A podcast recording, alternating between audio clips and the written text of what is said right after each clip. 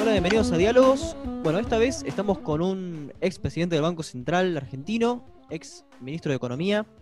Estamos con José Luis Machinea. ¿Cómo estás, José Luis? Muy bien, un gusto estar aquí. Un gusto para nosotros. Aquí es una manera de decir. Estamos en una virtualidad rara. Estamos en una, virtualidad, rara. Bueno, eh, José Luis, estábamos hablando un poco este, de Alfonsín antes de comenzar la charla, pero eh, con lo que me gustaría comenzar quizás es eh, con, un, poco de tu recorrido intelectual, ¿no? Quizás em, en toda tu trayectoria como economista tuviste certezas este, académicas, como habrás tenido también desencuentros, habrás cambiado de pensamiento. ¿Cuáles fueron tus mayores influencias? ¿Cómo te definís actualmente? ¿Qué libros recomendás? ¿Qué libros te influyeron? Ah. Bueno, yo, yo hice, eh, yo estudié eh, economía en Argentina, en la Universidad Católica Argentina. ahí me recibí licenciado en economía. Y poco después tuve una beca del Banco Central, eh, junto con otros, éramos 10 economistas argentinos que salimos en ese momento y yo fui a Minnesota, así que yo hice, estuve en Minnesota dos años y medio, que eh, hice un máster y la candidatura al doctorado, y volví años más tarde, este, varios años más tarde, a hacer la tesis. Eh, y bueno, en el interín trabajé en el Banco Central, porque la beca era del Banco Central, así que la obligación era volver al Banco Central. Y entonces en el Banco Central trabajé en investigaciones económicas, después trabajé en una gerencia de, temas eh, monetarios, no, temas fiscales, y después volví a ser gerente de investigaciones económicas.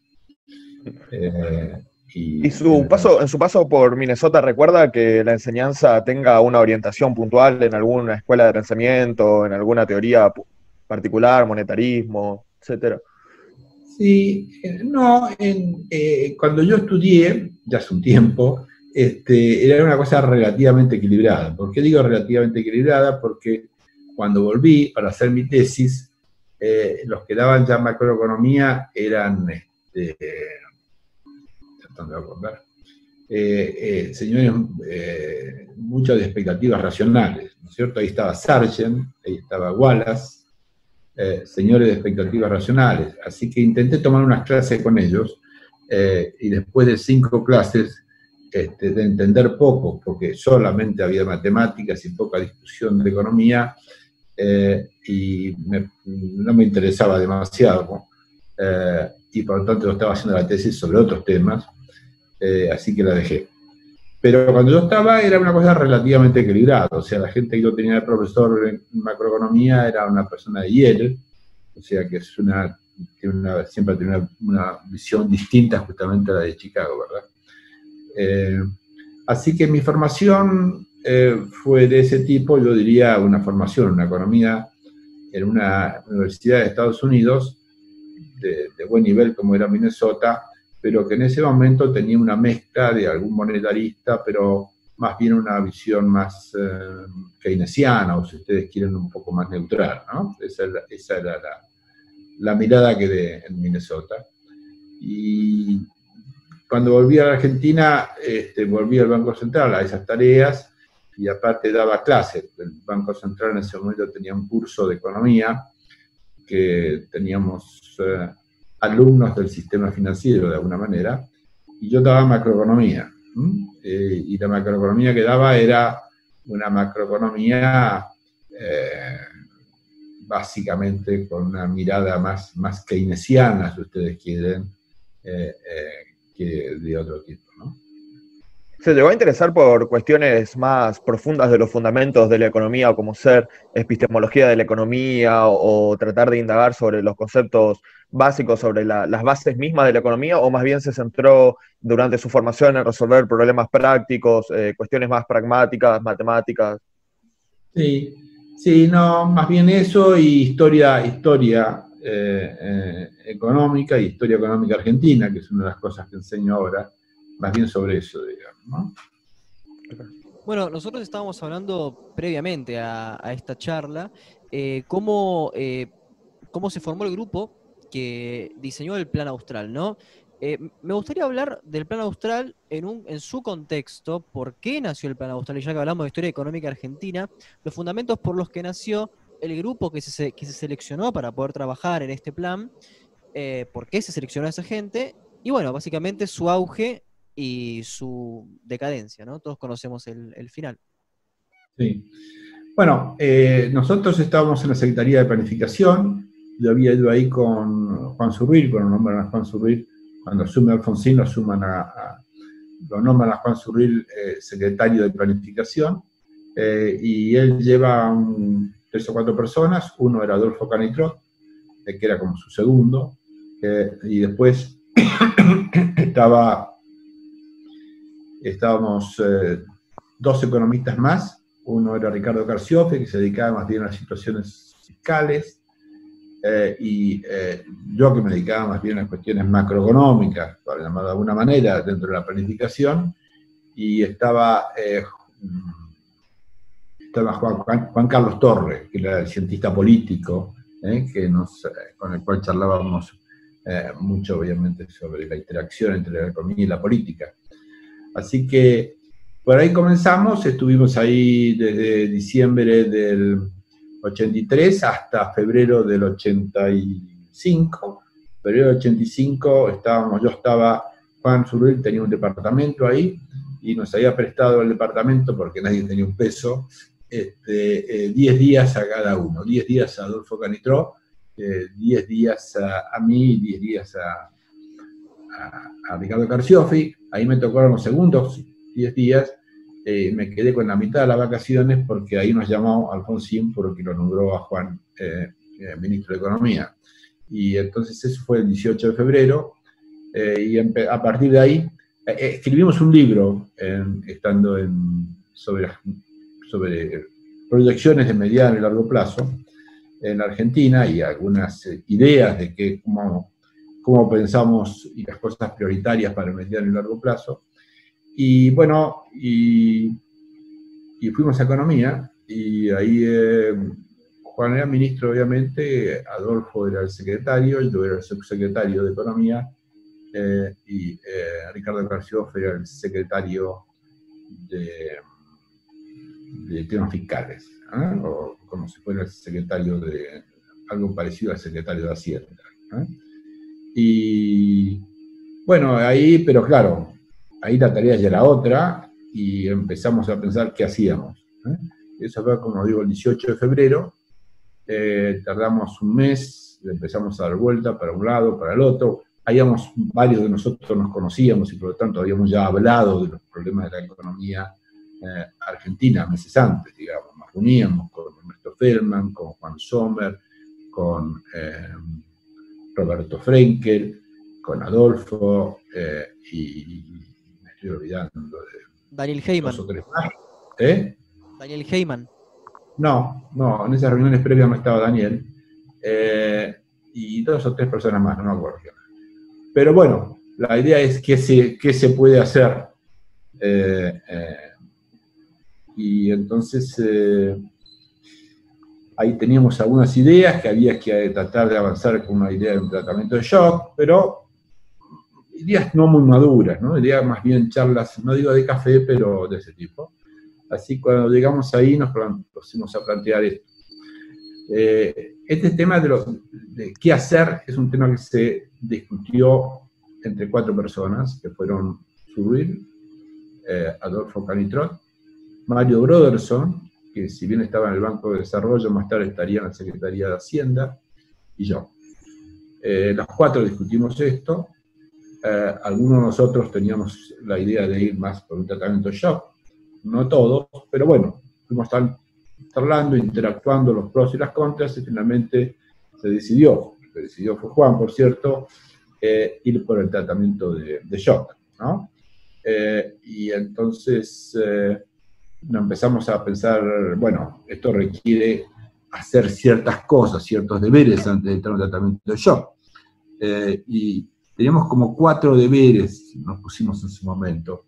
Uno era que estamos convencidos, conociendo otros planes de estabilización y los problemas que habían tenido, que establecer ciertos precios relativos que estuvieran en razonable equilibrio era esencial, porque si no uno no podía empezar un plan de estabilización y a los dos meses empezar a corregir los precios relativos, porque el plan de estabilización, recordemos que la inflación estaba yendo al orden del 25%, ¿no? 25 a 30% mensual. Mensual, claro, sí, sí, sí, sí, Recordemos que en el 75 hasta el 82 había más de 100% de, de, inflación anual. Sí, sí, del 75 al, uh, sí, al 80, hubo 75 no, hasta el 80 no, yo diría que casi hasta el 90, de 75 al 90 hubo durante, ¿no? 75 al 90 la inflación bajó una o dos veces, bueno, una puede haber sido al final del gobierno eh, de la dictadura en el 90 y eh, después nosotros en el 86 bajamos a poco menos de 100, pero si no estuvo arriba de 100 todo su tiempo, ¿no? Y eso fueron del 75 hasta el 90, digamos. Y bueno, y entonces eh, la idea es, ¿cómo se hace? Bueno, dijimos, bueno, una cosa que tenemos que, que establecer son precios relativos que sean que, que nos den un poco de aire, eh, porque sabíamos si poníamos precios relativos que estaban muy atrasados, al poco tiempo íbamos a tener que moverlo y se acababa la estabilización. El segundo criterio que, nos pareció que teníamos que tener era eh, tener un déficit fiscal obviamente más bajo, el déficit fiscal estaba en el orden de 8, 8 puntos y medio del producto, cuando asumimos. Eh, y entonces dijimos, bueno, ¿cuánto? ¿Cuánto es lo que se que tenía que pagar la Argentina en ese momento por la deuda que tenía? Recordémonos que la tasa de interés no era como ahora 1%, ¿eh? se parecía 8, 9, 10, 12%. Veníamos de una estabilización en Estados Unidos donde las tasas de interés habían llegado al 17% en la época de Volcker. ¿sí? Eh, entonces, la tasa de interés no, era, no era tanto si uno estaba muy endeudado o poco endeudado, si las tasas de interés eran las que eran, digamos. ¿no? Y entonces eh, nosotros llegamos a la conclusión no muy científica, pero dijimos de los cinco puntos que tenemos que pagar, eran cinco, cinco, cinco puntos, y vamos a pagar la mitad. Y vamos a hacer el acuerdo que hagamos, es un acuerdo donde vamos a pagar dos puntos y medio del producto de intereses y el resto no lo vamos a pagar. No vamos a pagar, no decir que no lo pagáramos, sino que formaba parte de la deuda futuro, digamos, pero en el corto plazo no nos afectaba. Entonces, esa fue la segunda cuestión que teníamos claro, que con esa situación que había que bajar déficit fiscal. La tercera cuestión es que tenemos que conseguir eh, apoyo externo. ¿no?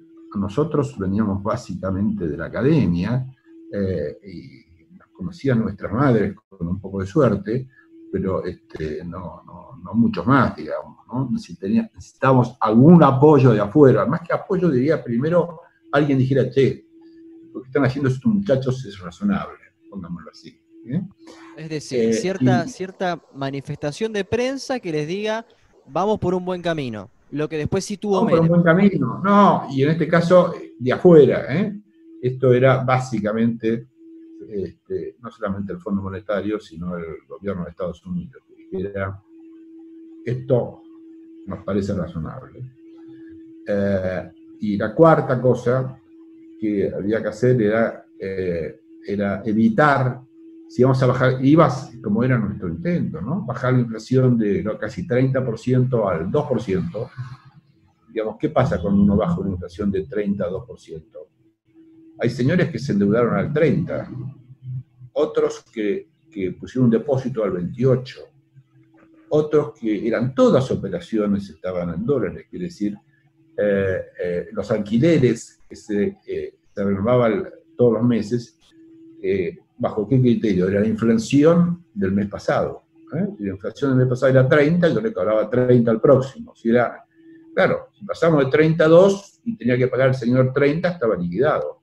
Y como esto con todas las deudas comerciales, con todo, por lo tanto, bajar la inflación eh, de, de 32, vamos a poner esos 32 como números exactos, eh, implicaba que teníamos que hacer algo, si no la transferencia de recursos dentro de la sociedad era extraordinaria. ¿Se entiende, no? Y, entonces esta era nuestra cuarta tarea. Esas eran las cuartas tareas que teníamos, las cuatro tareas que teníamos por delante, ¿no? Un conjunto de precios relativos eh, eh, razonables de entrada, un eh, déficit fiscal razonable de dos puntos y medio que podíamos financiar, que íbamos a financiar no pagando una parte de los intereses de la deuda. Una tercera tenía que ver con apoyo externo y, una cuarta teníamos que encontrar los mecanismos para evitar una enorme transferencia de recursos cuando uno bajaba la tasa de inflación muy fuertemente. Bien, de ahí arrancamos. ¿sí? Y entonces, eh, eh, esos eran los criterios, y entonces empezamos a buscar gente que nos ayudara. Era todo muy secreto, obviamente, eh, y entonces buscábamos personas de confianza. Entonces, eh, eh, a mí me pidió el ministro que yo organizara, eh, tenemos que llamar grupo, un grupo que se ocupara de este tema, la situación monetaria y las transferencias. ¿Cómo íbamos a hacer para evitar esto? Un segundo que de la parte fiscal, ¿cómo íbamos a hacer para bajar el déficit de, 8 al 2,5? Uno que tenía que ver con el sector externo, ¿no? Eh, otro que tenía que ver con, eh, con las empresas públicas, ¿no? ¿Cómo hacíamos con las empresas públicas? Bueno, y ahí hubo un grupo de gente, digamos, a ver, eh, cuando hablamos de los temas monetarios estaba un muchacho muy amigo mío que falleció, que era Ernesto Feldman, Roberto Frenkel y Daniel Heitman. Esos eran los tres que estaban junto conmigo. Nos reuníamos, no sé, una vez por semana. Después había un grupo de temas fiscales donde estaba Ricardo Carciofi y una persona eh, de Hacienda, Eduardo Castellano, un tipo fantástico, que falleció después al poco tiempo. Eh, en el sector externo nos ayudaba Juan Sommer, que era uno, de los que había salido con la beca que salí yo, eh, del Banco Central, estaba en el Banco Central, era muy amigo. Y después estaba Ricardo Garciofi, bueno, ya lo dije, y después empresas públicas me ocupé yo directamente.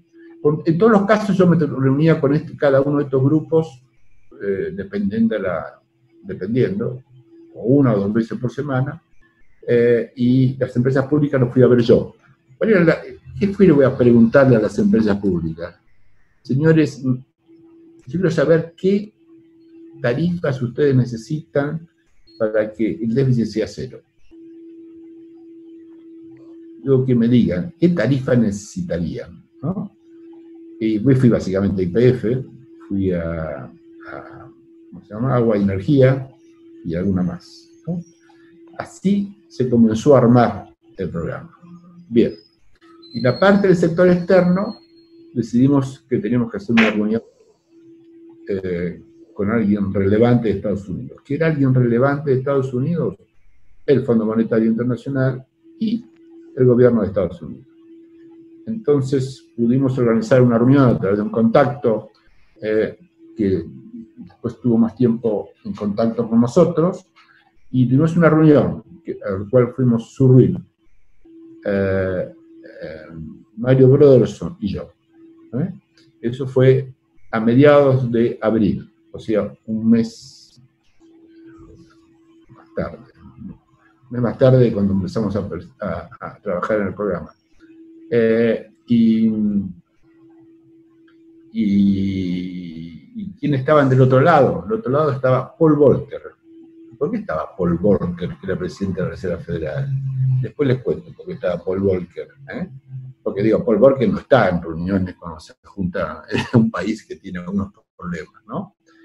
Eh, el segundo que estaba era obviamente el director gerente del fondo, de la Rosier, un francés, y el tercero que estaba, que yo tengo una traba con este hombre, no me acuerdo, este, debo tenerlo por aquí, porque yo escribí, yo escribí una, un documento, no sé si ustedes lo vieron, que es este, que escribí estando en el CEDES, estabilización, ¿eh? Eso lo escribí en 1990, Stabilization under Alfonsín Government. Este, y bueno, el tercero era el secretario, el subsecretario el secretario subsecretario del Tesoro para América Latina, cuyo nombre no me acuerdo ahora. Muy bien. Nos reunimos ahí, le contamos el plan austral, ¿no? Como vimos el plan austral, esa reunión duró un total de cuatro horas. Eh, del otro lado estaban ellos tres y había dos, dos, personas eh, importantes de, del hemisferio occidental, el jefe y el segundo. Eh, el hemisferio occidental era el que tenía que ver con América Latina. Y bueno, y a las tres horas, Paul Volcker me dije, mire, yo me tengo que ir, pero yo estoy totalmente de acuerdo. Me parece perfecto el programa. Y eso ya marcó el rumbo. ¿eh? A partir de eso, la hora que quedó, nos quedamos charlando a ver cómo seguíamos. Eh, y cómo seguimos eh, significó, entre otras cosas, que yo me quedé como 15 días más en Washington este, discutiendo con, de una manera muy particular, ¿no? Hicimos dos programas, dos programas económicos, uno, uno usual, porque era todo secreto, por lo tanto no podíamos hablar con mucha gente. Entonces, yo tenía un grupo de como 5, 6, 7 personas de Buenos Aires, con la cual discutíamos con la gente del Fondo Monetario hasta las 5 de la tarde. Programa usual. Y a las 5 de la tarde este, eh, nos íbamos y yo volvía con dos o tres personas. Seguramente alguno era eh, Juan Sommer, a veces era Ernesto Feldman, y a veces era, Ricardo Garciofi, y teníamos una discusión en serio sobre el plan austral, dos horas más tarde. ¿no? Ahora, ¿por qué era necesario que sea tan secreto si justamente un gobierno lo que necesita es eh, el apoyo externo y lo que necesita es básicamente que el hemisferio occidental, eh, bueno, eh, en este momento, justamente en ese momento, particularmente en 1984, bajo la presidencia de Reagan, te dé justamente el aval, el ok como que está todo, todo bien encaminado? Pero ese haber acá, lo teníamos, porque habíamos hablado con el segundo del Tesoro, ¿no es cierto? Habíamos hablado con el presidente de la Reserva Federal de Estados Unidos y con el director del Fondo Monetario Internacional. Lo que no queríamos que se divulgara, porque todo el éxito del programa tenía que ver con que fuera una sorpresa. Porque decían, miren, vamos a decir, nosotros vamos a dar de bajar la inflación de 32, por lo cual vamos a congelar los precios, etcétera, etcétera, se va todo el demonio. ¿No hubiese sido un shock de confianza, quizás? O sea, contrafácticamente. Era un, shock, de confianza, pero digo, si nosotros decíamos, anunciamos que estamos pensando en un programa, ¿qué, qué característica tiene el programa? Vamos a congelar los precios. Ustedes imaginen el alza de precio. Vamos a congelar las tarifas, todo el mundo sale corriendo, ¿no? Entonces, un programa requería eh, que nosotros pudiéramos corregir ciertos precios relativos mientras nadie sospechara de que en algún momento íbamos a pasar a cero. ¿eh? Que la regla iba a ser cero. Esa era toda la historia. Por eso era secreto. Y entonces eh, tuvimos este doble. ¿Por qué doble? Doble porque teníamos, no podíamos publicar este, este programa antes eh, de anunciarlo, etcétera, etcétera, y al mismo tiempo necesitamos que el momento que lo anunciáramos tuviéramos apoyo externo y por lo tanto teníamos el otro programa. Esa era básicamente la regla. ¿Se entiende más o menos? Necesitamos tener un programa con el fondo. El fondo decía, estoy de acuerdo. Después, como pasó, una semana de día más tarde, corregimos ese, ese programa por el verdadero programa, con el fondo. Y cuando se reunió con el, con el FMI, eh, ¿por qué dice que estaba el presidente de la Reserva Federal? ¿Cuál era la, razón que, quedó pendiente de explicar? Bueno, el presidente de la Reserva Federal estuvo y tuvimos una relación, yo cuando me quedé 15 o 20 días más en Washington, por ejemplo, tuve dos reuniones con él en su despacho, eh, y después volví a ese despacho, eh, pero en su despacho, sábado a la mañana, 10 de la mañana, los dos, Volker y yo. Este, lo cual era, como se imagina, muy emocionante para mí tener al señor Volker, hablar con él los sábados a las 10 de la mañana. Él, para cómo este, estaba siempre con un, tipo habano chiquito este, y hablaba un inglés no tan sencillo, entonces entre el habano y cómo hablaba, yo tenía que agudizar el oído para entender bien lo que me decía me hablaba del mundo, etcétera, etcétera. ¿Pero por qué estaba Volker? Porque eh, cuando ustedes suman en ese momento, y eso está en el, en el, documento este que yo le estaba hablando, le decía antes. Eh, eh, si ustedes sumaban, a ver, ¿qué es lo que había pasado con los bancos de Estados Unidos? Habían prestado a América Latina un montón de plata, un montón, eh, un montón. Y en ese momento lo que había era que el, el total de préstamos de los cinco bancos más importantes a, eh, a Brasil, México, Argentina y Venezuela, eso equivalía hasta cuatro veces el patrimonio de algunos de estos bancos. ¿Sí? De tal manera que nosotros hacíamos default total, esos cuatro bancos estaban en una situación cercana a la quiebra. ¿Se entiende? Y por eso la Reserva Federal estaba interesada a ver cómo arreglamos esta cuestión. Y fue de mucha ayuda. ¿eh? Eh, después eh, tuvimos. Él vino a la Argentina y la verdad que se portó muy bien con nosotros. Pero el origen de por qué estaba ahí es porque él tenía una preocupación con los bancos de Estados Unidos. ¿Y cómo, ¿Y cómo se lleva entonces a cabo el plan austral? Entonces, bueno, está bien, había que, corregir precios relativos, ya había una deuda, había déficit fiscal, había problemas con las empresas públicas. Ahora, el plan austral también permite corregir problemas monetarios, o sea, y, termina teniendo inclusive una inflación bastante alta, supera los 70%, eh, supera el 60% eh, el plan austral. ¿Cuál fue el diseño detrás y bueno, por qué al final termina este, siendo un intento fallido, como lo menciona el documento? Sí, bueno, eh, nosotros, eh, eh, el programa fue inicialmente extremadamente exitoso porque la inflación bajó efectivamente al 2,5%, ¿no? sacando el arrastre, cuando sacamos el arrastre de la inflación, se empezó a mover en el rango del 2,5% y eso fue cierto durante todo lo que, quedaba del 85 y los tres primeros meses del 86. Así que estaba en línea con lo que pensábamos nosotros. ¿no? Eh, es curioso que Israel hace un programa muy similar al argentino un mes más tarde. Eh, y muchos nos han preguntado si habíamos hablado antes. No, ninguno de los ha hablado antes. Hicieron un programa muy parecido. La gran diferencia, ellos hicieron lo mismo, bajaron la inflación del orden del 15 a 20% al 2,5% por ahí por ciento. La ventaja que tuvieron ellos es que pudieron estabilizar de ahí en más. ¿eh? pasar de dos y medio lentamente después de varios años a inflaciones de un dígito y nosotros no. Pero bueno, nosotros llegamos hasta ahí y lo que pasó en ese momento es que eh, desde el punto de vista fiscal la situación se empezó a deteriorar. ¿Y por qué se empezó a deteriorar? Por algunas medidas eh, que tomó el gobierno eh, y algunos este, eh, nos enteramos medio por los diarios. Una es que hubo, eh, antes de las elecciones, eh, antes de las elecciones del 2000, ha sido de octubre de 2015, se dio un aumento de los jubilados del 15%. Pero lo más importante posiblemente haya sido que, acuérdense el conflicto con los militares, ¿no? Estaban los juicios, estaba la tensión con los militares muy grande.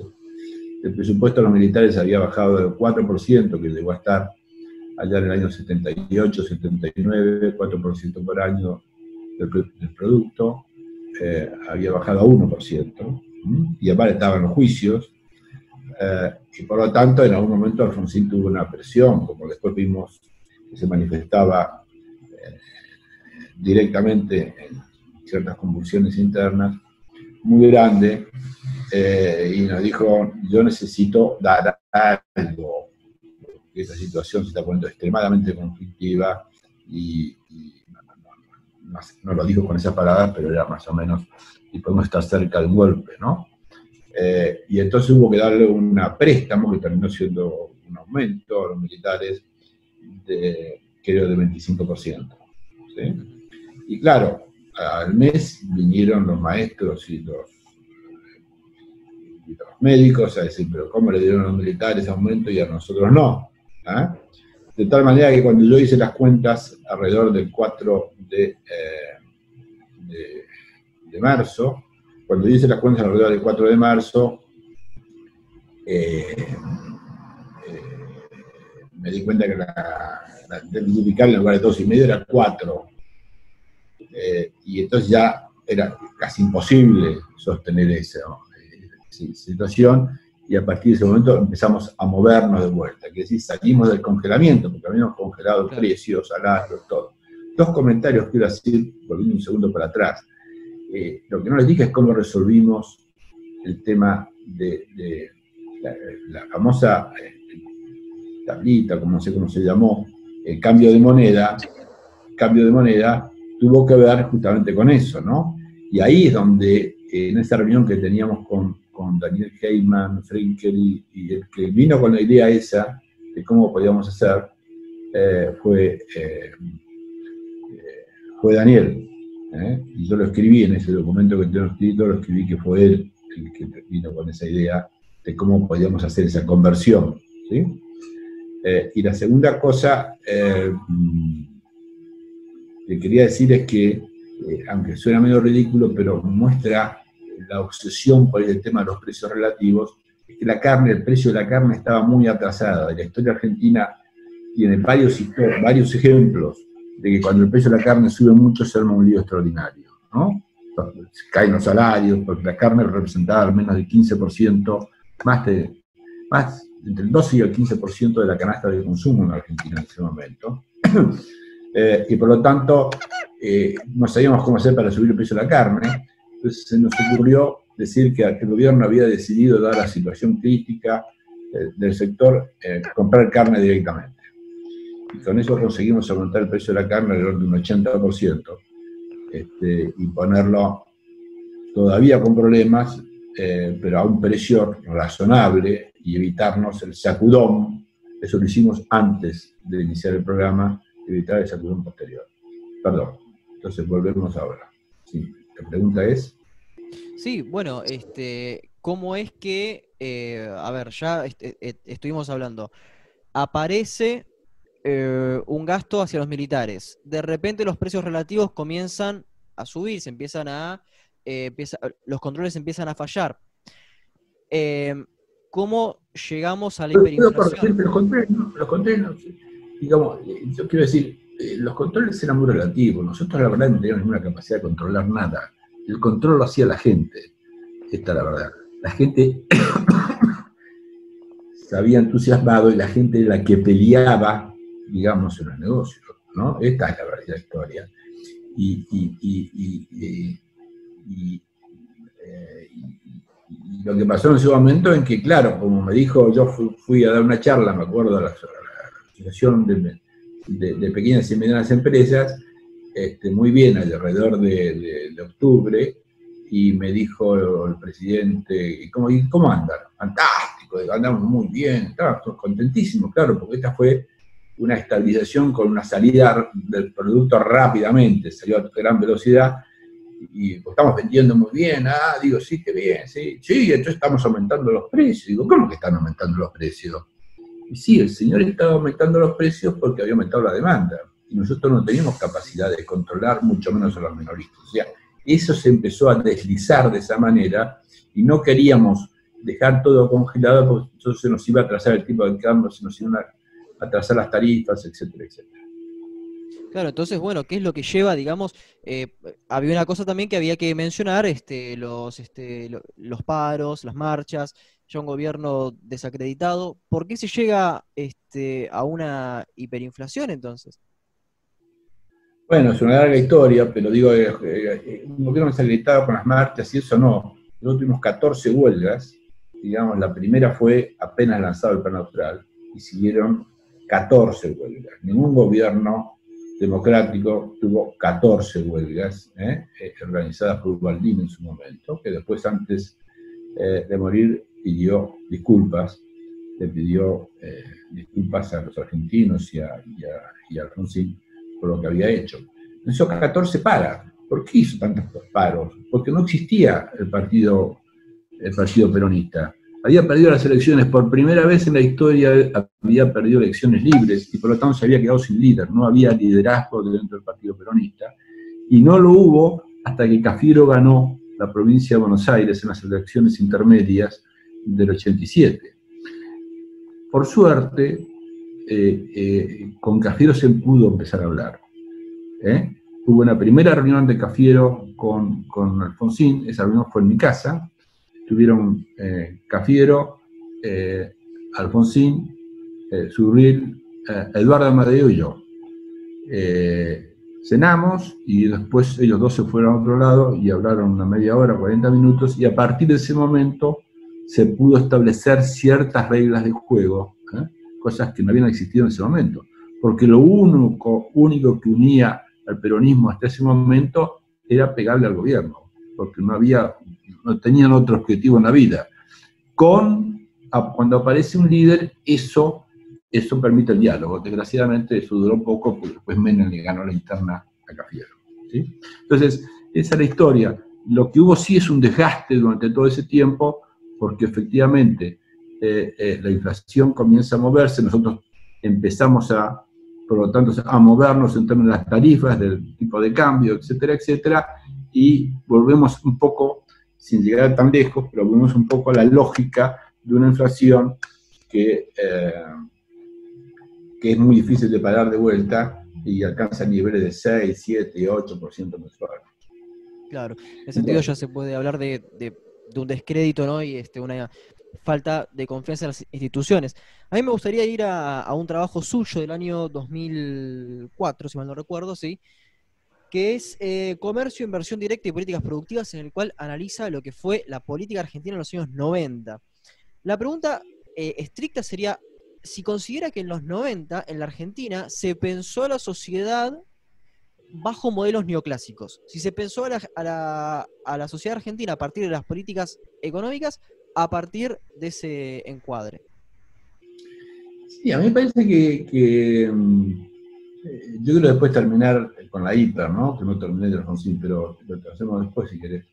Pero, eh, ¿por qué terminamos en una hiper, digamos, no? Una cosa es que había control y cómo, por qué terminamos en una hiper. ¿Te lo cuento ahora o si no lo contamos? Sí, sí, podemos pasar de cronológicamente, eh, terminamos con el tema de la hiperinflación, que yo también quiero hacer unas preguntas y arrancamos con los 90. Dale. Entonces, eh, eh, la situación se estaba deteriorando, nosotros teníamos cada vez menor capacidad política y, bueno, menos credibilidad, por cierto. nosotros cuando digo nosotros, es, esto fue eh, un Brothers y yo, eh, fuimos un día a la noche a renunciar, tuvimos una larga charla con Alfonsín, dura por momentos, eh, bueno, pero no importa, pero finalmente no renunciamos, Alfonsín no quiso de alguna manera, y, pero la situación era mala, nosotros no teníamos, no teníamos credibilidad y no teníamos capacidad para tomar medidas adicionales eh, de tratar, entre otras cosas, de corrección del déficit y esto. Entonces, eh, eh, finalmente esa, la situación estaba mal. Entonces hicimos el famoso plan primavera, que era un plan para llegar a las elecciones de una manera más o menos razonable, ¿verdad? Y eso funcionó por un tiempo razonable, y, pero ¿cuál era el problema? Primero es que teníamos elecciones en, si no me falla, en mayo, eh, y, y, nosotros teníamos poca credibilidad, vuelvo a insistir para que quede claro, eh, y por otro lado estaba Menem, que decía Menem que iba a duplicar eh, los salarios, iba a bajar los impuestos a la mitad y que no iba a pagar la deuda externa por, lo menos por tres años. Entonces, si ustedes son inversores y están en pesos, ¿qué hacen? ¿Qué harían ustedes? somos inversores. Y, las encuestas, y las encuestas Menem va ganando. ¿Ustedes Bueno, vamos todo. Bueno, básicamente con lo que pasó con las PASO. En, las PASO argentinas del 2019. Había, un, habría un desmadre total en ese sentido. Eso es lo que empezó a pasar. Nosotros lo aguantamos. Yo era presidente de la puse las tasas de interés reales a niveles altísimas, del 3% mensual, 4% mensual, para parar el asunto. lo paramos durante un tiempo y en algún momento ya la gente dijo, bueno, ya está, yo ya me voy.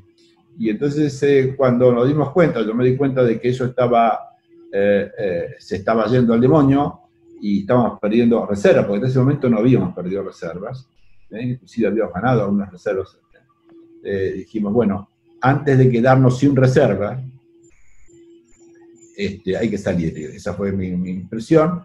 Lo invité al ministro a almorzar en el Banco Central. Siempre solíamos comer en el Banco Central porque era como un lugar más reservado. Este, eh, tuvimos una charla, este, vimos, yo le conté cómo lo veía, él estuvo de acuerdo, por lo tanto pedimos una reunión a Alfonsín y alrededor de las tres y media de la tarde fuimos a ver a Alfonsín y, eh, y, ahí se decidió salir, ¿eh? dejar de vender en el mercado y la consecuencia de eso fue un salto inflacionario muy grande. Ahora, ¿por qué llegó hasta donde llegó? Digamos, porque la gente estaba se quedaba un poco más porque pagábamos tasas de intereses reales muy altas. Pero cuando nos acercaba mucho a las elecciones, dije, yo me voy. Entonces, digo, a todos los problemas de debilidad, desconfianza, eh, errores nuestros, etcétera, etcétera, se le agrega que la idea del que viene es que va a ser mucho peor, ¿no? Y la gente corre. Y eso fue, eso fue. Digo, yo creo que no hay hiperinflación, casi no hay hiperinflación, sino eh, eh, bueno, por los problemas ya sabemos, monetarios, etcétera, etcétera, pero con gobiernos, con gobiernos, eh, con gobiernos débiles. Todas las hiperinflaciones son con gobiernos débiles, gobiernos que han perdido la guerra, gobiernos que no tienen más credibilidad. No hay hiperinflación. Por eso, perdóname, digo, por eso cuando hablan de hiperinflaciones ahora, hay expansión monetaria muy grande, etcétera, etcétera, pero si el gobierno tiene todavía el poder político grande, yo creo que hay alta inflación, pero no necesariamente hiper. Sí, perdóname. justamente eso le iba a preguntar, que últimamente, desde, bueno, en realidad no, no sé si tan últimamente, hace como 10 años más o menos, los economistas liberales más extremos, más cercanos a la ideología narcocapitalista o minarquista, vienen prediciendo hiperinflaciones que, bueno, que eh, vienen fallando constantemente, ¿no? Eh, más conocido quizás el representante de, esto que estoy diciendo es Javier Milei, que hace muchísimo tiempo viene prediciendo hiperinflaciones y bueno, no le pega nunca. Eh, justamente tenía que ver con esto que usted decía, quería preguntarle qué, condiciones creería usted que son eh, necesarias en, la actualidad o, en el mediano, cercano plazo para que efectivamente se dé una hiperinflación, si eso es plausible, pero creo que con eso que dijo, creo que ya respondió bastante la pregunta. Bueno, todo es una cuestión de niveles, ¿no es cierto? Si yo emito, digo, 17 veces la cantidad de dinero que hay, seguro que va a tener hiper, ¿no es cierto? Eso no cabe ninguna duda. El tema es que, ¿por qué, habiendo emitido tanto como hemos emitido en los últimos seis meses, yo creo que no hay, por ahora, chance de hiper? Voy a hacer, hay dos o tres temas relevantes. Por un lado, como en las guerras, en las pandemias lo que hay es un aumento de la demanda de dinero. Entonces ustedes no van a ver países durante la guerra que van a hiperinflación. Van el día que acaba la guerra. ¿Por qué? Durante la guerra hay una característica, la gente acumula más dinero porque tiene miedo y entonces va a ver tener un poco, unos pesos en casa, digamos, ¿no? Eso es lo que pasa en Argentina, ¿no? La segunda cosa que pasa es que durante, eso, eh, durante esas situaciones límites tiene mayores capacidades, ustedes tienen mayor capacidad de poner controles por todos lados, ¿no? Como ponen controles por todos lados es más difícil, porque es más difícil, por ejemplo, comprar dólares, porque si le, dejan a la gente comprar dólares, seguramente el dólar valdría mucho más, y eso sí generaría expectativas de que todo se va al demonio. Entonces digo, mientras existan esas restricciones, y, durante el gobierno mantenga credibilidad, no creo que haya ahí, pero si ustedes me dicen, vamos a emitir en los próximos seis meses la mismo que emitimos en los últimos seis, le digo, bueno, todo tiene ciertos límites, ¿no? Llega un momento en que ya hemos casi duplicado la cantidad de dinero, ustedes la quieren cuadruplicar, ya sería un milagro, como dicen, que no tuviéramos una situación de hiperinflación. Pero digo, eh, digo, en, situaciones como esta, eh, uno puede estar emitiendo mucho y por algo que es temporario. ¿eh? Esto quiere decir, cuando se termine la pandemia, se acaba el negocio ese, que la gente quiere tener más dinero en su casa. Igual cuando se acaba la guerra, ¿por qué en Estados Unidos aumenta la inflación en el 46 y en el 47, eh, después de la guerra? Ahí teníamos inflación parecida a la de Estados Unidos. Estados Unidos tiene una inflación de dos dígitos, va a tener, igual que la Argentina. en el 46 y 47. En el 48 nosotros partimos y Estados Unidos empezó a regularizar.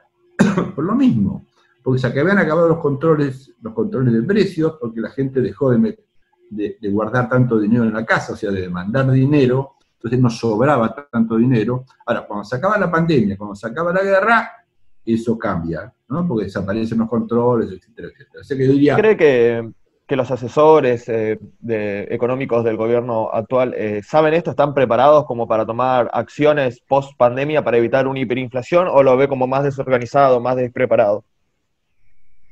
Es una pregunta difícil ese. Yo sé que hay algunos que son tan capacitados, ¿no?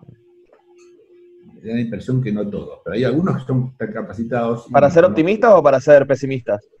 ¿Usted qué dice? ¿Cómo optimista en qué sentido? Y que tenemos que estar más o menos ah, preparados para una hiperinflación o podemos estar tranquilos. No, no, yo creo que hay gente que, dentro del gobierno, los economistas por lo menos del gobierno, que son conscientes de esto. Entre ellos el ministro de Economía, ¿no? Yo creo que el ministro de Economía es consciente de que la situación fiscal tiene que, tiene que mejorarse porque no es sostenible, ¿no? Pero no solamente él. ¿eh? Eh, ahora, eh, ¿es solamente un problema económico o es un problema político también? Y creo que es más, más complejo todavía. Es un, no solo es un problema económico y político, sino internacional, ¿no? internacional porque Y la pandemia no, no es exactamente en Argentina. Ah, la pandemia, la pandemia, decimos la pandemia. No, pero digo, vamos a suponer que termina la pandemia. Entonces estamos hablando del momento que termina la pandemia. Y yo digo, bueno, ahí, ahí deberíamos regularizar. Y entonces vos me preguntás si yo entendí bien. Pero hay gente que entiende que tenemos que hacer algo, ¿verdad? Yo creo que sí, que entiende cuáles son los problemas. Eh, y, pero hay políticas, problemas. Los economistas, los que definen la política económica, eh, como ustedes saben, no son los economistas, ¿no? Normalmente. ¿eh? Son, son los políticos. ¿Los políticos en qué sentido? Hay economistas que los asesoran, que tienen mucho más peso en ciertos gobiernos, otros menos peso, pero finalmente la decisión es política. Entonces, yo creo que si el gobierno hay eh, ciertos consensos, estoy hablando en el gobierno en su conjunto, y queda muy claro cuál es el rumbo y todos apuestan a ese rumbo, y hay una corrección, como creo que va a haberla, en la situación eh, monetaria y fiscal, creo que no tiene por qué haber hiper ni nada parecido a eso. ¿no? Ahora, si yo, eh, los economistas pueden decir, che, yo creo que hay que bajar la inflación, etcétera, la inflación, digo, la, eh, la expansión monetaria, porque ya, ya es muy grande, no da para mucho más, etcétera, etcétera. Pero hay otras voces que dicen otras cosas y generan mucha incertidumbre bueno, eso se puede complicar, ¿eh? pero no es porque no exista gente capaz en el gobierno para ser consciente de eso. Ahora, ¿es necesario cambiar también un poco la definición de lo que es hiperinflación? Supongamos que este año, em, cuando se libere todo, terminamos, pongo un número, terminamos con 100% de inflación. Eh, ¿Bajo qué categoría se podría llegar a eso? Algunos economistas sugieren que eso ya sería una hiperinflación, otros sugieren que es simplemente alta inflación. No, eso es alta inflación. Lo que pasa es que en un país con la historia argentina, nosotros con el plan austral no teníamos hiperinflación. ¿Cuál es la diferencia entre una hiperinflación y una alta inflación? La diferencia entre una hiper y una alta inflación es que en la hiperinflación la gente se fija básicamente en una sola variable que es el tipo de cambio. Si yo logro parar el tipo de cambio, que fue lo que pasó en la inflación, la hiperinflación alemana del 23, y hay una discusión eh, eh, teórica al respecto, creo que fue, sí, porque hubo ajuste fiscal, pero se logró con ese ajuste fiscal parar el tipo de cambio. Y eso dijo a la gente, ah, paró el tipo de cambio. Esa era la señal. En una alta inflación, como la que había en lo que yo estaba hablando recién, eh, durante el plan austral, que eso era otro que 100%. Era, la inflación era, estábamos en no sé, mil por ciento anual. Eh, sin embargo, todavía no era una hiper. ¿Por qué? ¿Cuál era la diferencia? ¿Por qué no había una hiper? Básicamente porque los precios se fijaban en función de la inflación del mes pasado. Los salarios se fijaban respecto a la inflación del mes pasado. Entonces había ese rezago, ¿eh? y eso es alta inflación. Entonces, esa es una inflación distinta, porque ahí yo tengo que controlar las expectativas. Las expectativas es el tipo de cambio pero hay otras variables relevantes, el precio de la nafta, este, el aumento de salarios, entonces por eso había que congelar todo, que es lo que hicimos en el plan australiano. En una hiper, básicamente lo que hay que hacer es, eh, eh, es parar el tipo de cambio. Entonces, volviendo a tu pregunta, diría, no, 100% de inflación yo no la llamo hiper. Lo que digo es que en un país con la historia argentina, cuando uno llega a 100, ahora la gente corre mucho más rápido de lo que corría hace 20 o 30 años. Bueno, justamente, sí, sí, pero, pero justamente ahora sí este, se puede linkear con la, con la pregunta que, había hecho antes, em, que era, ya que justamente en los 90 lo que se ataca es el tipo de cambio y se, se baja considerablemente la inflación, en su libro eh, Comercio, Inversión Directa y Políticas Productivas del 2004, usted analiza la Argentina de los 90. Mi pregunta era si se pensó a la Argentina en ese periodo, eh, digamos, eh, bajo un modelo neoclásico. No, bueno, a ver, este, a ver, hubo un intento en la Argentina en ese periodo, yo creo que tuvo cosas buenas y malas, ¿no? Esta idea de demonizar a todos digamos, está todo mal, está todo bien, es muy típico de Argentina, ¿no? Digo, eh, eh, era claro que la sustitución de importaciones había acabado, no había más gente para sustituir más nada, digamos, ¿no? Eh, y por tanto había que salir. había, era claro de que había que tener una mayor relación con el mundo exterior, digamos, ¿no? De eso tampoco tengo dudas, ¿no? Y había un problema de, eh, seguramente de la eficiencia de las empresas públicas y eso implicaba las posibilidades eh, o, la necesidad a veces de, privatizar. Bueno, lo que hemos intentado en el gobierno de Alfonsín era privatizar parcialmente, ¿no? El 50% de la, de la aerolínea y 50% de, de, los teléfonos. Eh, o sea, había maneras de hacerlo, ¿sí? Pero algo había que hacer para mejorar la eficiencia, ¿no? Entonces digo, hay varias cosas que hicieron el gobierno de Menem que iban en ese sentido. ¿Cuáles fueron los problemas en ese contexto? Uno puede hacer eso, pero hacerlo demasiado bruscamente de un día para otro, y por lo tanto el, el impacto sobre la sociedad y sobre ciertos sectores puede ser excesivamente grande. ¿no? Segundo, uno puede hacerlo con privatizando, pero eh, con regulaciones, ¿no? Si uno privatiza sin regulaciones, como fueron las primeras privatizaciones de, de, Menem, eh, era cualquier cosa. Privatizar no había ninguna regulación. Las pues las que vinieron de electricidad y gas ya tenían regulación, ¿cierto? Entonces, ¿había que hacer algo en ese sentido? Yo creo que sí.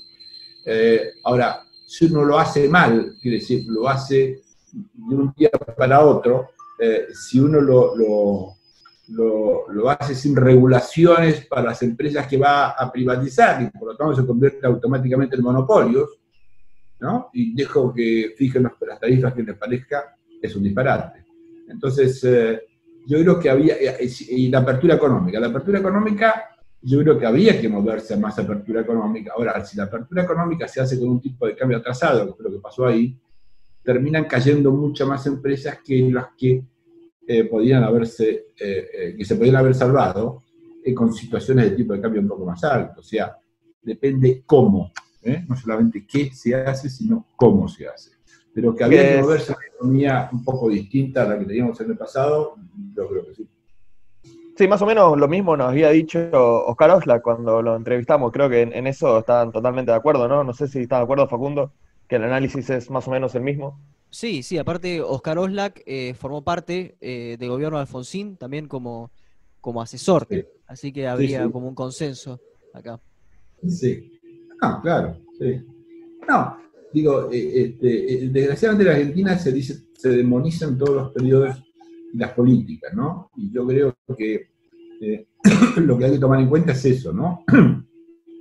Claro, justamente uno de los, de los agentes más demonizados, quizás eh, en los que hay casi un consenso general en la sociedad argentina de que obró de alguna forma mal, es justamente también un invitado que tuvimos a este programa, que es Domingo Cavallo. Eh, ¿Cómo evalúa usted el desempeño de Cavallo? ¿Merece realmente ese eh, repudio que gran parte de la sociedad, principalmente, bueno, ya lo sabemos, los sectores peronistas, eh, que le adjudican más o menos todo lo, malo de los 90, una, una, década demonizada. ¿Considera que esto es justificable o que hubo varios aciertos o, buenos diagnósticos? No, yo creo que también, en el caso de, aún en el caso de Caballo, yo tengo diferencias con Caballo, pero la demonización de Caballo este, me parece absolutamente exagerada y el maltrato eh, también. Bueno, el maltrato me parece mal siempre, ¿no? Digamos, los famosos escraches argentinos. ¿Eh? Los de izquierda están a favor cuando se escrachan a los de derecha ¿eh? y a la inversa. Todo es un disparate. Y en el caso de, de, Caballo no merecía eso de ninguna manera. Así que Ahora, yo no quiero decir eso que yo estoy de acuerdo con todo lo que hizo Caballo, hay ciertas cosas que no estoy de acuerdo y en su momento se lo, di, lo dije, lo dije, lo dije públicamente, tuve discusiones con él, digamos, pero, pero de vuelta, este, toda la historia argentina se vuelven todos blancos y negros, ¿no? Y los buenos y los malos. Y bueno, y yo creo que hay que pensar un poco más en, ciertos grises. ¿Considera que la, convertibilidad fue una, una, idea acertada más allá de cómo, de cómo se llevó a cabo? ¿Era una idea eh, viable, interesante, acertada? Eh, yo creo que, a ver, eh, ¿cuál fue la lógica de la convertibilidad? Hasta donde yo sé. La realidad es, miren, una cosa que dijo Dornbush, ¿no? Este economista, famoso economista de Estados Unidos que falleció, pero dijo, mire, los argentinos son alcohólicos. Y por lo tanto, hay que, no hay que dar un poquito de alcohol, hay que prohibirles el alcohol. Y prohibirles el alcohol es prohibirles que impriman dinero. ¿eh? Bueno, él tenía una lógica, una razón, digamos, ¿no? Porque la verdad que habíamos hecho ciertos estropicios considerables. Eh, eh, el problema de la, convertibilidad es que, que es el patrón oro, es muy parecido al patrón oro. ¿Y el patrón oro por qué lo dejábamos de lado? Se dejó de lado en los 30 simplemente porque era un esquema muy rígido. Era un patrón oro que funcionaba mientras los precios y los salarios eran muy flexibles. Ahora, cuando aparecieron los sindicatos y los salarios comenzaron a ser más rígidos, y lo mismo pasa por lo tanto con los precios, ya no existía esa flexibilidad en la economía. Entonces, llegar a insistir que vamos a tener economías flexibles cuando ya no hay condiciones para economías flexibles es un error.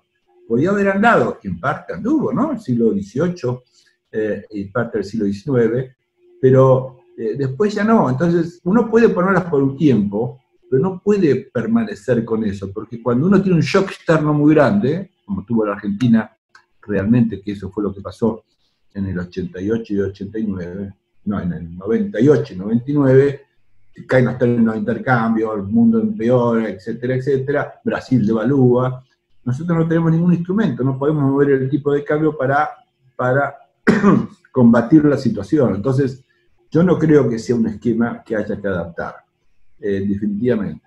Pero entiendo la lógica. Bueno, vamos a si podemos disciplinar, digamos, ¿no? Ahora, José Luis, justamente a ese lugar es donde me gustaría ir.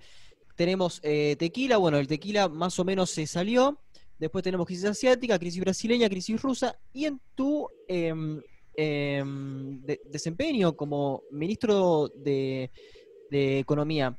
¿Crees que hubiese sido posible flotar en ese momento, por lo menos, no sé, o, hacer un tipo de cambio 3 eh, a 1 al menos? Eh, porque ya había un atraso cambiario importante.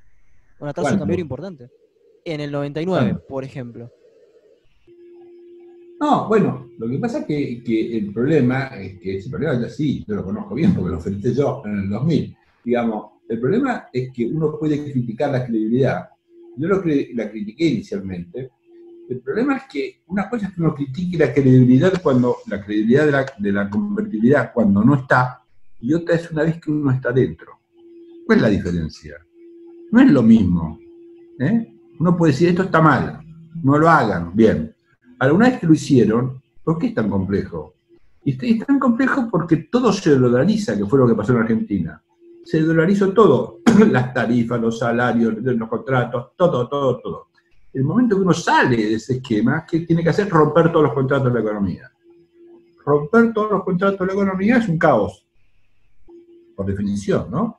rompen todos los contratos. No sirven más los contratos de, alquiler, no sirven más los contratos de depósito, no sirven más los contratos de préstamo, no sirve ningún contrato. ¿no? y por lo tanto es muy difícil salir de la convertibilidad. Creo que el caso mejor es el de Correa en Ecuador, ¿eh? que yo he discutido con él cuando estaba en la CEPAL y estaba en contra de, la dolarización que había ya en Ecuador en ese momento, y, pero llega a presidente y no la saca. ¿Por qué no la saca? Por lo mismo que estoy diciendo yo. Porque una cosa es decir que qué macana, donde estamos, y otra es salir. Son dos cosas distintas. Y si uno no entiende la diferencia entre una y otra, está jodido, hablando mal y pronto. Quiero decir, ¿por qué no salen? Y porque es casi imposible salir uno tiene que salir diciendo rompo todos los contratos. Argentina, vamos a tomar. Argentina en el año. ¿Qué es lo que pensaba la gente en Argentina según las encuestas en, el 99? El 70% aprobaba la convertibilidad. 70%. ¿Ustedes conocen a algún economista que dijera públicamente que había que salir a la convertibilidad? Caballo había sugerido una. Eh, mm. O posteriormente eh, que había que ya era momento de, flotar y de ir a una libre flotación. Pero... No, Caballo nunca dijo eso. Caballo dijo dos cosas. Una la dijo a los dos años de haber asumido la convertibilidad, se dio cuenta que el tipo de cambio se le había atrasado, y entonces dice, che, bueno, habría que haber un momento esta vez y, cómo podemos flexibilizar, en todo caso ahí. Eso fue en el año 92. La reacción del mercado fue se pusieron todos locos y salieron corriendo a comprar dólares. Al otro día salió Caballo y dijo, no, no, me interpretaron mal, yo nunca quise decir eso, y a partir de ese momento dolarizó todo de vuelta. Fue el único momento. Cuando volvió, lo que hizo esa cosa que estuvo mal, esa, cuestión entre pesos y dólares, este, eh, y dijo, este, no, entre dólares y euros, dijo, voy a hacer una moneda que sea 50 y 50, y lo único que trajo fue más incertidumbre y no ayudó para nadie. Pero nadie lo dijo. Entonces no había economistas que dijeron, había uno, sí, un economista que, eh, peronista que no, no me acuerdo que falleció, que era el único. Aldo Ferrer puede ser, Aldo Ferrer o Expert también había criticado. Este, hay que ser bueno con, Expert. Yo también había criticado. Y mucho, yo reuní alrededor de en la fundación que tenía antes del gobierno, éramos más o menos a unos 50 economistas, un poco más quizás, eh, digamos, 50 eh, eh, economistas, ¿cómo llamarlos? Razonables, para mí, no, para, para mí, digamos, ¿no? No muy de izquierda, no muy de derecha, ahí, en intermedio, ¿sí? Y le pregunté, ¿ustedes qué harían? Y uno solo me dijo, uno de los 50 me dijo, yo creo que habría que devaluar, pero automáticamente hay que dolarizar. ¿Sí? Claro, porque dijo, el lío que haces cuando haces esto es de tal magnitud que lo que tenés que decir a partir de ese momento, dolaricemos todo. Eh, digo, una cosa es decir que está mal, por lo tanto, yo no, yo no iría a una convertibilidad de vuelta. ¿eh? Lo que digo, una vez que uno está dentro, salir, lo digo por experiencia propia, es bastante más complicado.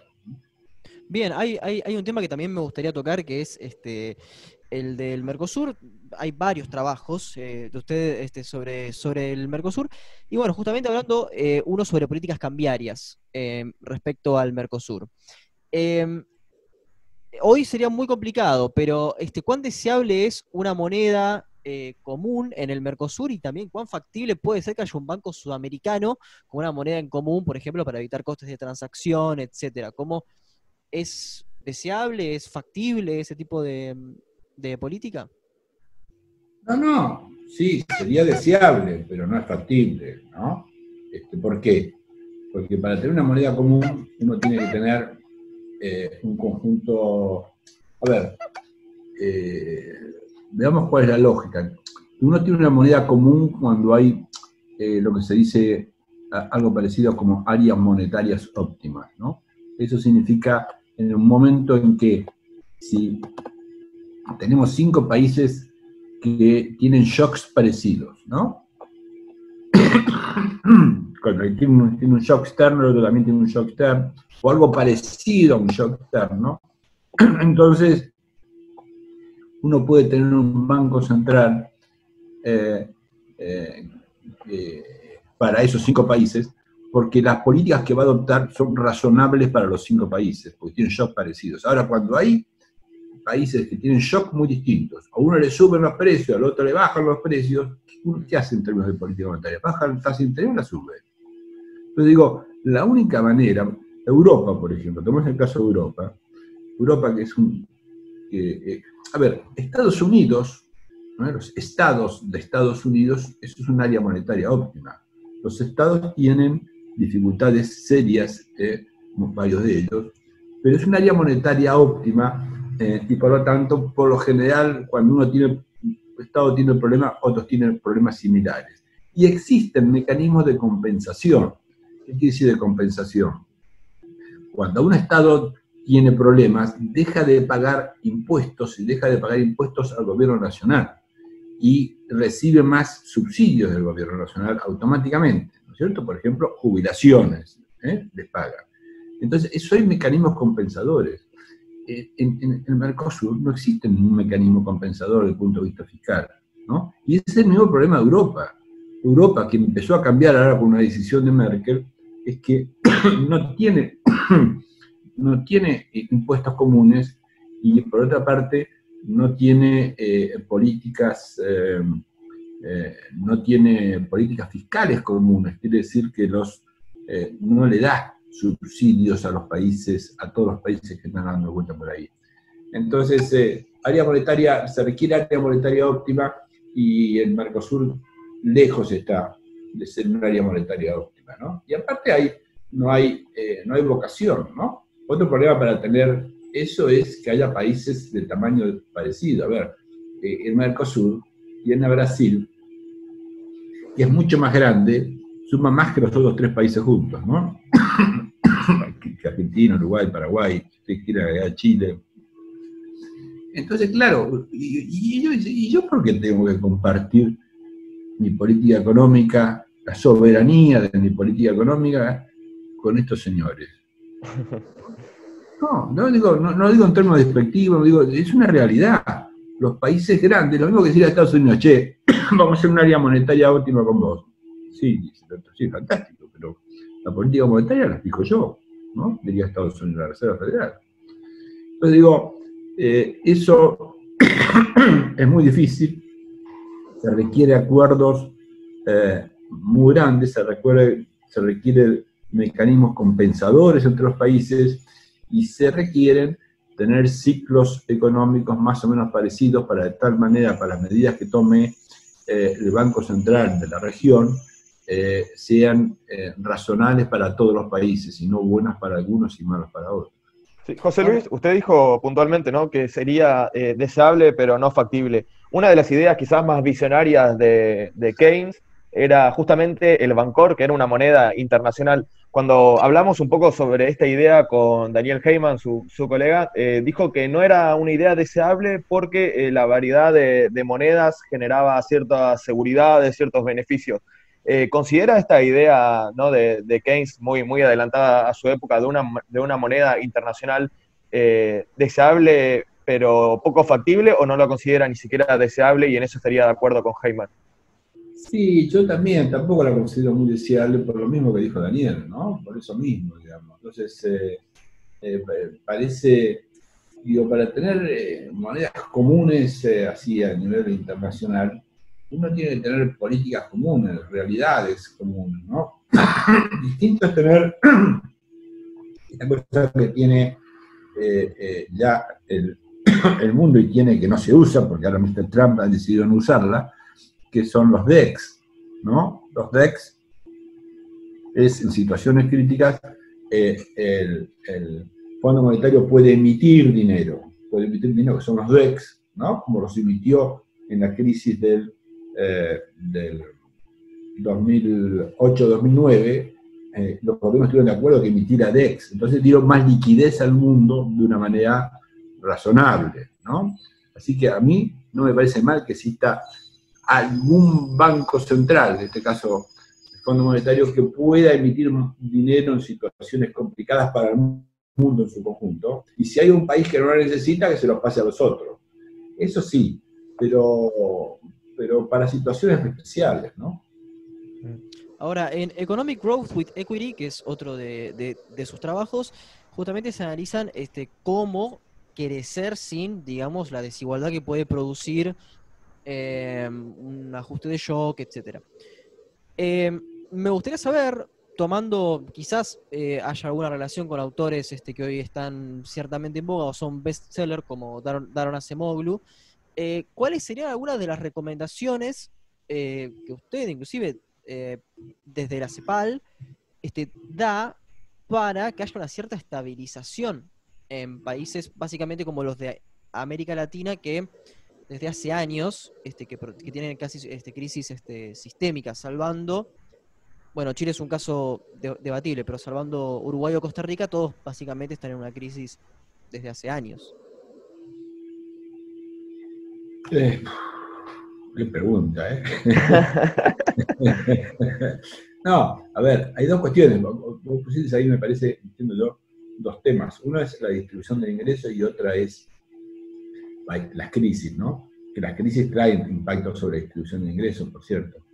Eh, eh, ¿Qué hacer con los países? Este, resulta, para que no tengan crisis, este, no la discusión y tiene que ver con que seamos ordenados. Si no hay ninguna regla común en la región, y no la va a haber por mucho tiempo. A ver, si hubiera así un mercado común, ¿no? olvidémonos de las monedas, un mercado común, eso favorecería que haya más, eh, algunos mecanismos más de coordinación, porque los países dependerían más de sus vecinos, ¿no? Y entonces la lógica de que hubiera cierta coordinación eh, aparecería. Pero hoy día no es el caso, ¿no? Los países han mostrado que llevamos, Previs habló de la necesidad de tener un acuerdo en, la, en América Central eh, eh, de integración, ¿saben en qué año? En 1952. 52. Y la verdad es que la única integración que hay hoy, hoy en América Latina, más o menos en serio, es, son los de los países de América Central.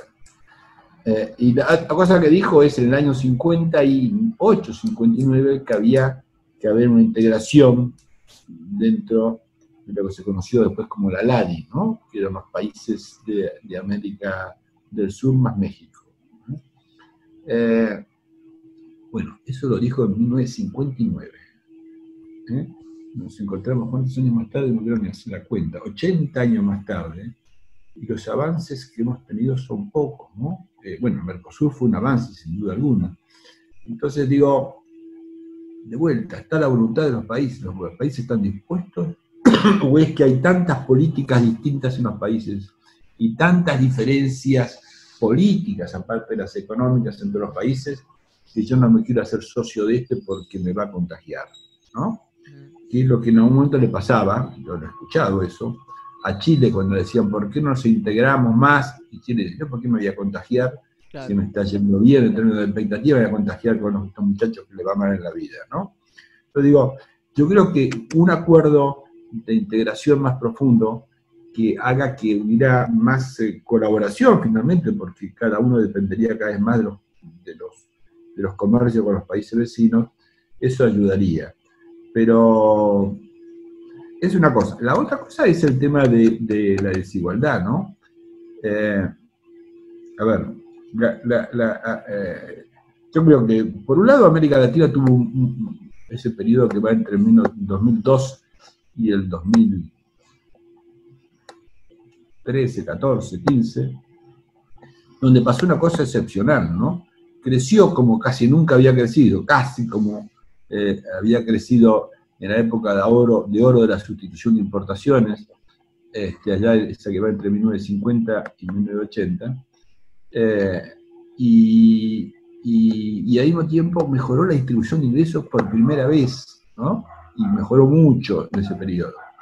Eh, ahora, digo, ese proceso ya, inventamos este, eh, las transferencias condicionadas entre países, este, yo creo que el mundo en general, más allá de América Latina, necesita otros mecanismos. ¿no? Yo creo que hay que pensar de vuelta, en el mundo estoy hablando, este, en, distribuir, eh, eh, en que los beneficios sean distribuidos también a los trabajadores, ¿no? Y eso sea parte de su salario.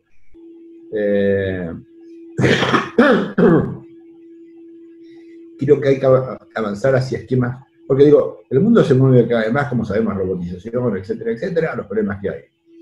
O encontramos algún mecanismo para llegar a los sectores, a los trabajadores, ¿eh? que están reemplazando y van a seguir reemplazando cada vez más a la mano de obra. Pequeño comentario. Eso pasa hace 200 años, me dirán ustedes, ¿ya? ¿No? Ya los luditas se quejaban eh, este, hace 200 años y rompían las máquinas. La gran diferencia que hubo en los últimos 200 años es que había sustitución de, personas por máquinas, pero al mismo tiempo, ¿qué pasaba? ¿Eh? Que había un crecimiento en el mundo extraordinario. Y entonces todo lo que siga por sustitución eh, era compensado por el crecimiento. Bueno, ya el mundo no crece como crecía antes, y por lo tanto lo que hay es sustitución, la sustitución pesa cada vez más. Y yo creo que en ese caso hay que encontrar mecanismos eh, que nos permitan eh, tener unas sociedades más, eh, más homogéneas, porque si no esto va a ser un desastre. Y una cosa es distribuir utilidades de las empresas, otros ejercicios que, que se han hecho es cómo le cobramos impuestos a los robots, que los robots también paguen algún impuesto, ¿no? Sí, justamente. Sobre estos temas está trabajando. Eh, sobre estos temas quería, quería mencionar que está trabajando actualmente Oscar Oslak. Estuvimos hablando el año pasado, si no me equivoco, fue, y tenía unos, unas investigaciones muy interesantes al respecto. Claro, sí, sí.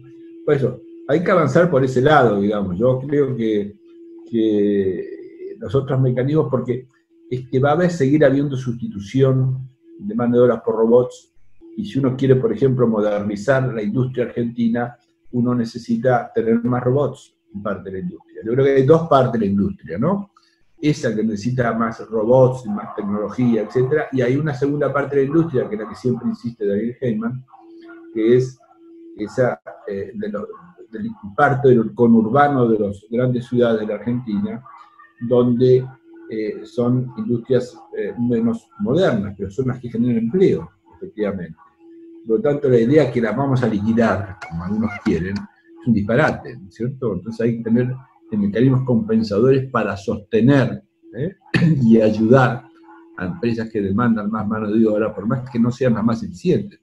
Yo para crecer necesito industrias de punta, necesito, necesito al sector agropecuario, a, a los sectores de de servicios basados en el conocimiento y necesito parte del sector industrial, ustedes algo de la minería también, algo del sector industrial más moderno ¿eh? que exporte, para ayudarme a que este país crezca, porque necesito exportar, ¿no? Pero al mismo tiempo tengo que hacerme cargo de que eso no genera todo el empleo que necesitamos. Y por lo tanto yo necesito otra parte de empresas que generen empleo, eh, que no van a ser las de punta. ¿eh? Y, entonces si uno pone todo en blanco y negro, no, no tengamos industrias de punta porque pasa esto, no, sí, claro, pues sí, no tenemos industria de punta, no crecemos, y si no crecemos, todo va mal. Ah, si todos son industrias de superpunta, o intentamos tener industrias de superpunta, ojalá tuviéramos capacidad para hacer eso, este, y no nos hacemos cargo de una parte importante de la población que no se ha calificado en los últimos años y por lo tanto no tiene empleo posible eh, en ciertos sectores, eh, tenemos un problema. Entonces hay que pensar la economía argentina con esas dos cosas, pero con las dos, digamos. Si nos quedamos solamente en el, como algunos dicen, en el pobrismo, que no es el pobrismo, pero solamente en atender a los sectores de menores ingresos y no pensamos en industria de punta, tenemos un problema, y a la inversa. totalmente. Bueno, ¿Querés seguir cerrando, Facundo? Sí, sí, creo que podemos ir cerrando. Eh, tocamos eh, cronológicamente este, la, vida profesional y académica de José Luis Machinea. Y nos gustaría que José Luis eh, nos sugiera alguna canción con la que se identifica para poder cerrar el podcast, como es este usual en este programa. Así, sí, una canción. Este, seguramente alguna canción de los Beatles, ¿no? Eh, la piden mucho los Beatles. ¿Eh? Que piden mucho los Beatles. Se ve que, esa, nunca pasa esa fue, esa fue una elección de Graciela Fernández Meijide. Quiero creer que eso es, que no es una. Quiero creer que en la alianza no se escuchaba este, los Beatles en las reuniones, no sé cómo era. no, yo no sabía eso de, Graciela, pero eh, la quiero mucho, pero no sabía de esa parte. Eh, no sé, che, yo soy muy malo, me acuerdo, me, me acuerdo del submarino amarillo y cuando este, a ver, ayúdenme, ayúdenme. Sí, sí, submarino amarillo creo que es una buena, buena elección. Eh, bueno. bueno, muchísimas gracias, José Luis. ¿Se sintió cómodo? ¿Le gustó la, charla? ¿Se le pasó el dolor de cabeza? No, han sido muy amables. Yo sigo con el dolor de cabeza, pero eso tiene que ver con que tengo una contractura y me da dolor de cabeza. Bueno, espero que se mejore y que esté bien. Amables, ¿eh? Han sido muy amables. muchas, gracias. Usted ha sido muy, muy amable y la verdad que es muy interesante la charla. Qué bueno que pudimos hablar tanto tiempo y de tantas cosas y espero que, bueno, se vuelva a repetir, pero en persona, tomando un café y sin dolor de cabeza. Espero que, pueda darse en el futuro. Cómo no, con mucho gusto, ¿eh?